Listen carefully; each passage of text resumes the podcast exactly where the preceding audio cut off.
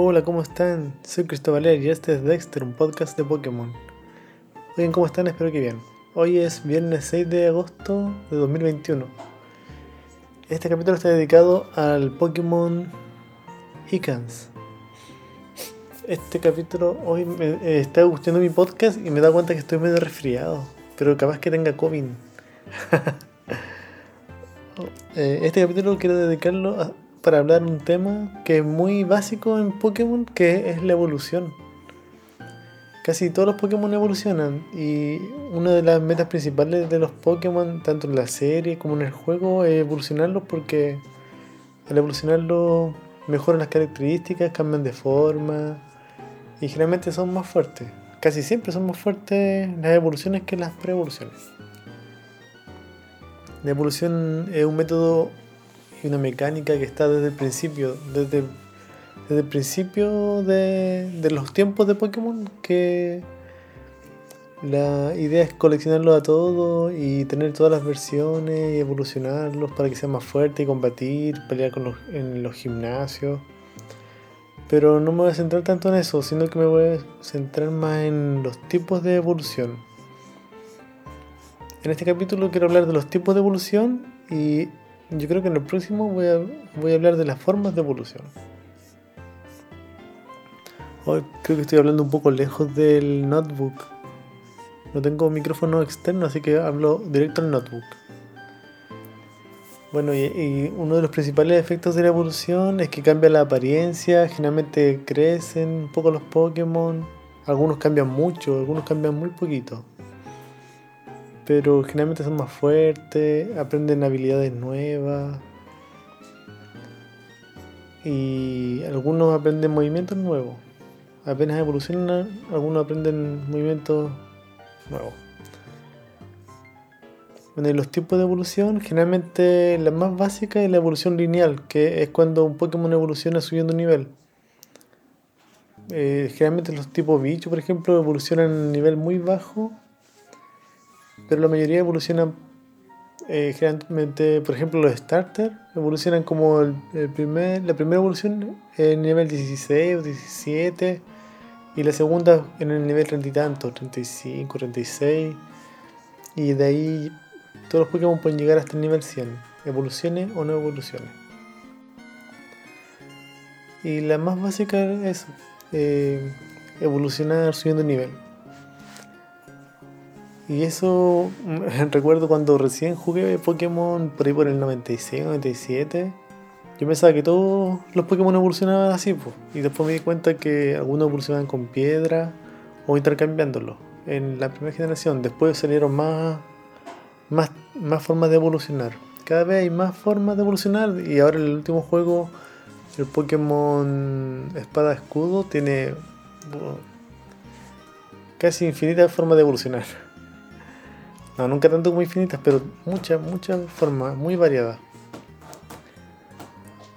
Hay otra forma de evolucionar que es la evolución ramificada, que es cuando un Pokémon puede evolucionar a distintos Pokémon, a, una variedad de Pokémon, por ejemplo, el, el clásico Eevee, que puede evolucionar una vez, pero el mismo Eevee puede evolucionar de distintas formas. Por ejemplo, Eevee puede evolucionar con piedra, que si evoluciona con piedra agua, si se expone a la piedra agua, evoluciona Vaporeon, si se expone a la piedra trueno, evoluciona Jolteon, si se expone a la piedra fuego, evoluciona Flareon. Después salieron nuevas formas de evolucionar a Eevee, a tipo siniestro y psíquico. Si para evolucionar a tipo siniestro tiene que tener amistad alta en la noche para que evolucione a Umbreon y para que evolucione a, Espeon tiene que tener amistad alta en el día. después salió otra forma de evolucionar a Eevee que era a, tipo planta y tipo hielo. Para que evolucione a tipo planta a Lefion tiene que estar cerca, tiene que subir nivel cerca de una piedra específica en el juego y después más adelante con un ítem. Y para que evolucione Glaceon tiene que estar cerca de una piedra de hielo eh, y subir nivel. y también después más adelante es con un ítem. Porque está como está como destinado a que evolucione en una ubicación específica y después como está en otras regiones no está en la misma ubicación. Entonces está la opción de evolucionarlo con una piedra o una ubicación nueva. Y la última evolución de Eevee que, que se reveló hace ya varios años es Sylveon, que es tipo hada. Y para que evolucione tipo hada tiene que tener un movimiento hada Eevee y y tiene que tener mucha. Ah, no, era amistad, era como. Mucha. Ah, creo que era empatía. Era como. Afinidad, eso. Era afinidad. Y otro ejemplo de evolución ramificada también está Tyrok, que es tipo lucha y evoluciona en nivel 20 cuando el ataque evoluciona a Hitmonlee cuando el ataque es más fuerte, más alto que la defensa. Y Hitmonchan cuando la defensa es más alta que el ataque. Y Hitmontop cuando el ataque es igual a la, defensa. Y también está la otra evolución ramificada. Está por ejemplo Poliwag que evoluciona a Poliwheel en el nivel 25 y con piedra agua puede evolucionar a Poliwrath o con roca del rey puede evolucionar a Politoed. Con roca del rey e intercambiándolo. Ese eso de evoluciones de tipo intercambiándolo no me gusta mucho porque es complicado encontrar un amigo que, te cambie Pokémon y después devolverlo. Es más engorroso. Y me acuerdo que la cuarta generación, Ralt, evoluciona a Kirlian en nivel 20 y creo que en la cuarta generación apareció Kirlia. Antes Kirlia solo evolucionaba en el nivel 30 Gardevoir. Y en, la cuarta generación, Kirlia, si era macho y tenía una piedra alfa, podía evolucionar a Galat. Y ese es uno de, mis pocos favoritos. Es muy, es muy bacán. el diseño sí, pero en realidad no es muy fuerte. La otra evolución que me gusta harto es Ninkada, que es tipo bicho, y en el nivel 20 evoluciona a ninjas. Pero aparte, si es que tiene un espacio libre y una Pokébola disponible, evoluciona como al, cascarón del bicho, que es Chedinja.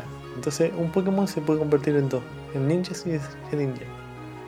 Y Chedinja es, bien bueno porque no, tenía debilidades. Y solamente él eh, recibía daño si es que tenía un ataque súper efectivo. Ah, no, sí, Shading sí tenía debilidades, creo. Y esos son como la, como los métodos de evolución. Que decir, las la formas de evolución. Después quiero hablar del otro de los métodos de evolución. Pero ahora voy a hablar del Pokémon del día, que sería Arbok. Que igual que su evolución, Icans al revés significaba snake, Arbok al revés significa cobra. Y es como una cobra. Es un Pokémon morado igual, pero tiene como como esa serpiente cascabel, como que abre como los costados un poco. Y es bien bonita, me acuerdo que lo tenía el equipo Rocket y que la forma que tiene es como una sonrisa como malévola. el patrón que tiene como en su lomo. No, no, no en su lomo, en, en el frente. Hoy estoy un poco disperso porque tengo un poco de sueño y ya es tarde, pero quise grabar igual capítulo para ser metódico para que salga el día viernes. Estoy pegado con la Olimpiada, con también estoy jugando harto Pokémon Unite. Y bueno, y voy a hablar acerca de Arbok. Bueno, Arbok es un Pokémon que parece cobra, es tipo veneno. Dice la etimología que su nombre es un anagrama de la palabra inglesa cobra, escrita al revés. Ay, no, no tiene en otro idioma nada. Y está inspirada en, en la cobra de anteojos. Es una especie. Ah, la voy a ver. A ver si se parece en realidad. Sí se parece, pero la co eh, Arbok es como de color morado y la cobra de anteojos real es como de color café, café claro con café oscuro. y evoluciona en el nivel 22. ¿Qué más puedo decir de Arbok? Pesa 65 kilos y mide 3 metros y medio.